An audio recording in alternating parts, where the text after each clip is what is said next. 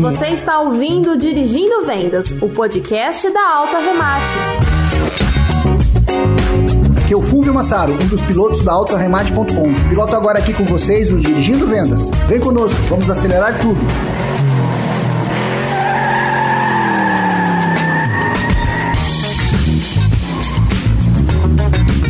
Começa agora o Dirigindo Vendas, mais um episódio em parceria com a Associação Brasileira das Locadoras de Automóveis, ABLA. Hoje vamos falar sobre o sumiço do carro zero. Os produtos zero quilômetro sumiram das prateleiras. Praticamente todas as montadoras estão com dificuldades de entrega, portanto hoje falaremos sobre esse impacto na economia, tanto nas linhas de montagem e suas cadeias de fornecedores e com essa bagunça toda está impactando economicamente o nosso mercado de locação. Estou aqui com o Paulo Miguel Júnior, presidente da associação. Paulo, bem-vindo ao Dirigindo Vendas vendas. Obrigado pelo convite. Estamos aqui mais uma vez junto com vocês no Dirigindo Vendas para esclarecer um pouco ou contar um pouco desse universo que a gente vive. Legal. As locadoras que operam com aluguéis para aplicativos e pessoas físicas caiu quantos agora em 2020? Qual é a porcentagem dessa queda, Paulo? Em 2020 foi um ano dramático para as locadoras de veículo. No início da pandemia, depois da segunda quinzena de março, nós tivemos uma queda absurda do número de locações. A locação para pessoa física, que a gente chama de turismo de lazer, caiu 90%. E a locação para motorista de aplicativo, que também é um grande segmento do setor de locações, caiu 80%. Foi algo traumatizante que as locadoras nunca viram, nunca esperavam. Um reflexo não só do que aconteceu no Brasil, mas no mundo, todas as locadoras ficaram muito assustadas. Para as locadoras sobreviverem, tiveram que vender alguma coisa, né? Alguma parte desses ativos, inclusive para abastecer o fluxo de caixa e o sumiço dos clientes, a devolução dos carros alugados foi uma realidade. Como é que ele enfrentou isso ano passado como é que ele está enfrentando agora? Com esse montante de devolução de veículos, eu estimo mais ou menos na faixa aí de uns 380 a 400 mil veículos devolvidos pelos usuários. Uau. As locadoras não tinham pátio suficiente para guardar esses veículos, porque na locação você sempre trabalha com uma reserva e um fluxo constante de entra e sai de carros, então você nunca tem os carros totalmente recolhidos no seu pátio. Nessa época a gente teve um acúmulo acúmulo no pátio absurdo. Então nós tivemos locadoras vendendo carro para poder adequar o lugar para guardar, tentando adequar o pátio à movimentação na época, e algumas até vendendo carros para suprir seu fluxo de caixa. Era um momento sem receita nenhuma, que o seu negócio continuava girando e você vendia o carro para poder suprir seu fluxo de caixa. E isso fez com que a frota das locadoras, até o meio do ano, né, até julho, talvez agosto, baixasse bastante. O número de frota total total locadoras. E o do aplicativo foi nessa faixa mesmo de 90%? 80%. Nós estimamos aí que tínhamos 200 mil veículos aproximadamente locados para motoristas de aplicativo, tivemos um retorno de 160 mil veículos e o que não retornou ficou com tarifas diferenciadas, porque para a locadora naquele momento talvez fosse melhor reduzir a tarifa para que o motorista ficasse com o carro do que ele devolver e você não ter onde guardar o carro. É verdade. Além de não estar tá ganhando nada, ainda tem o custo de pátio. Exato. Está faltando carro no mercado. Isso é uma realidade que já estava acontecendo desde o final do ano passado. E agora, desde março agora de 21, vem acontecendo as paralisações e praticamente todas as montadoras do país. Você concorda que essa falta afeta, de modo geral, todo o setor que trabalha com veículos? Mas existem empresas que estão mais vulneráveis, né? Sim, afeta todo a cadeia de quem trabalha com veículo. Para nós, locadoras, o nosso crescimento ano passado foi inibido pela falta de carros. Nós fechamos o ano aí com cerca de 100 mil carros pedidos e não entregues. Esse ano, a projeção das montadoras era normalizar o mercado até o mês de março. A nossa projeção interna, isso iria até junho, julho. Agora, com a paralisação das fábricas, nós não sabemos quando isso tende a normalizar e isso prejudica muito, porque as locadoras fazem renovação de frota constante e disponibilizam isso para os lojistas. Então, eles criam um estoque para os lojistas poderem fazer sua atividade. E hoje nós não estamos vendendo tantos carros e o preço do carro subiu justamente por isso. Não existe carro usado para ser comercializado. Penalizou as locadoras e penalizou os lojistas também de seminovos.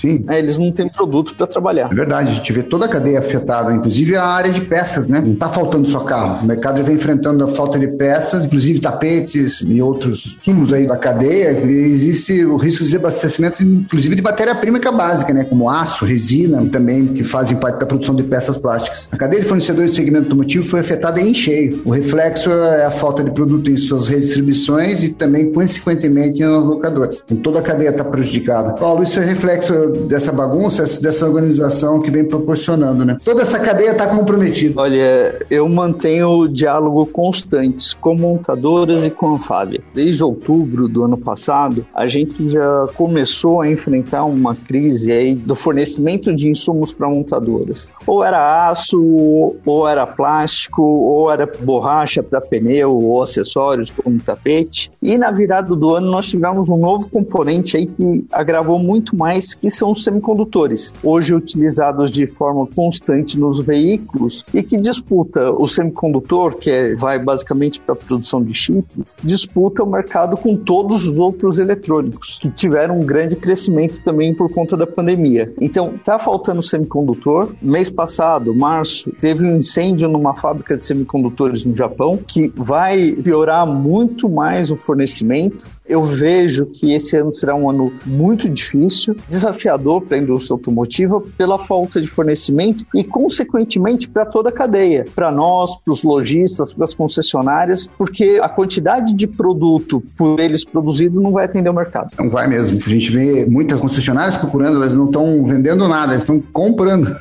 no momento de compra, porque realmente não tem produto zero. Quando não tem o zero, acaba que a gente sabe que a principal moeda de troca do carro zero é o usado, é o novo. E esse também já virou mosca branca. Vem empresas trabalhando acima 5, 10, 15, até 20% acima da FIP. A FIP realmente agora virou um indicador para seguro. Eu diria que antes algumas pessoas já questionavam a tabela FIP, os valores da tabela FIP para comercialização de veículos, até para seguros, né? Falavam que era uma tabela de referência para seguros, né? Não para o mercado em geral. Mas nós estamos numa época que está difícil definir quais são os parâmetros, né, Fofo? É. Ontem, dia 7, hoje nós estamos fazendo essa gravação dia 8 de abril, o presidente da Anfávia, eh, Luiz Carlos Moraes, afirmou que está conversando com várias montadoras e vê que é uma briga diária dos executivos em defender investimentos aqui. Então, não é só a Ford saiu, né? Provavelmente a gente deve ter uma péssima notícia em breve de mais algumas montadoras pegando suas malinhas e voltando aos seus países de origem.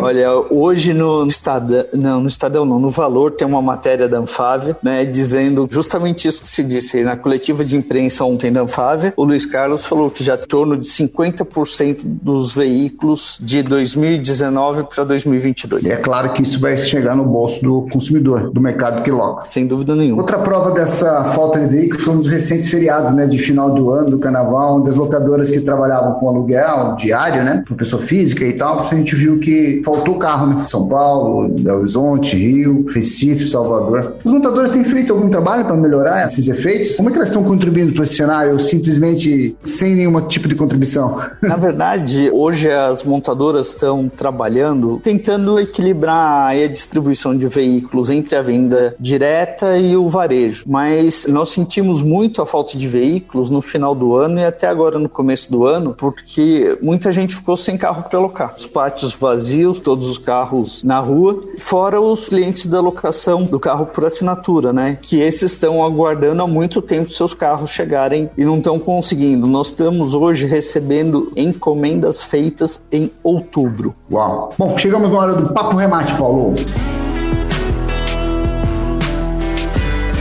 Uma pergunta que todo mundo quer saber. Qual é a expectativa que esse mercado se normalize? Tanto de montadora entregando carro, locadora voltando a... Obviamente, a hora que começar a entregar, elas começam a fazer voltar ao mercado de locação. Pô, isso é uma bola de cristal. Às vezes eu pergunto algumas coisas para alguns dirigentes, aí eles falam assim, ó, se tiver a bola de cristal, você me empresta que a gente não tem uma noção clara. Olhando o cenário atual, com esse ritmo da pandemia e a gente não visualizando num curto espaço espaço de tempo, a queda da contaminação, o aumento da vacinação, eu acredito que este ano o mercado de automóveis ainda fica comprometido e que a gente tenha uma melhora ou uma normatização no primeiro semestre do ano que vem. A locação de pesados, ela está tendo o mesmo impacto? Está na mesma situação? Olha, até um tempo atrás ela estava um pouco mais tranquila, mas agora também nós tivemos fechamento das montadoras de caminhões por um período. A produção deles é menor do que a produção de automóvel, né? Mas eles começam a enfrentar um pouco de problema também na cadeia de suprimentos. Bom, segundo o balanço divulgado pela Anfávia, nessa mesma matéria de ontem, o release de quarta-feira, dia 7 de abril de 2021, o primeiro trimestre de 2021 teve um desempenho frustrante nas vendas de veículos. Foram 527 mil carros vendidos, números quase 6% menor do que o registrado no mesmo período do ano passado, 2020. Na comparação com esse último trimestre de 2020, foi uma queda de 23%. Bom, a Anfávia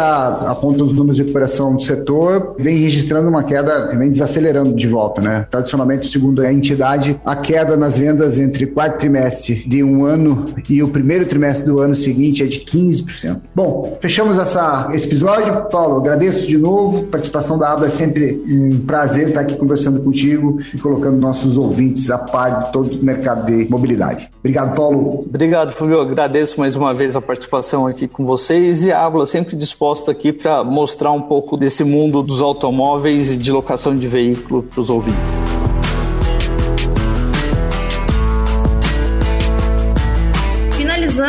Mais um Dirigindo Vendas, o podcast da Alta Remate. Lembrando que o nosso bate-papo é semanal, então programe a sua rota e já salve esse destino para os próximos programas.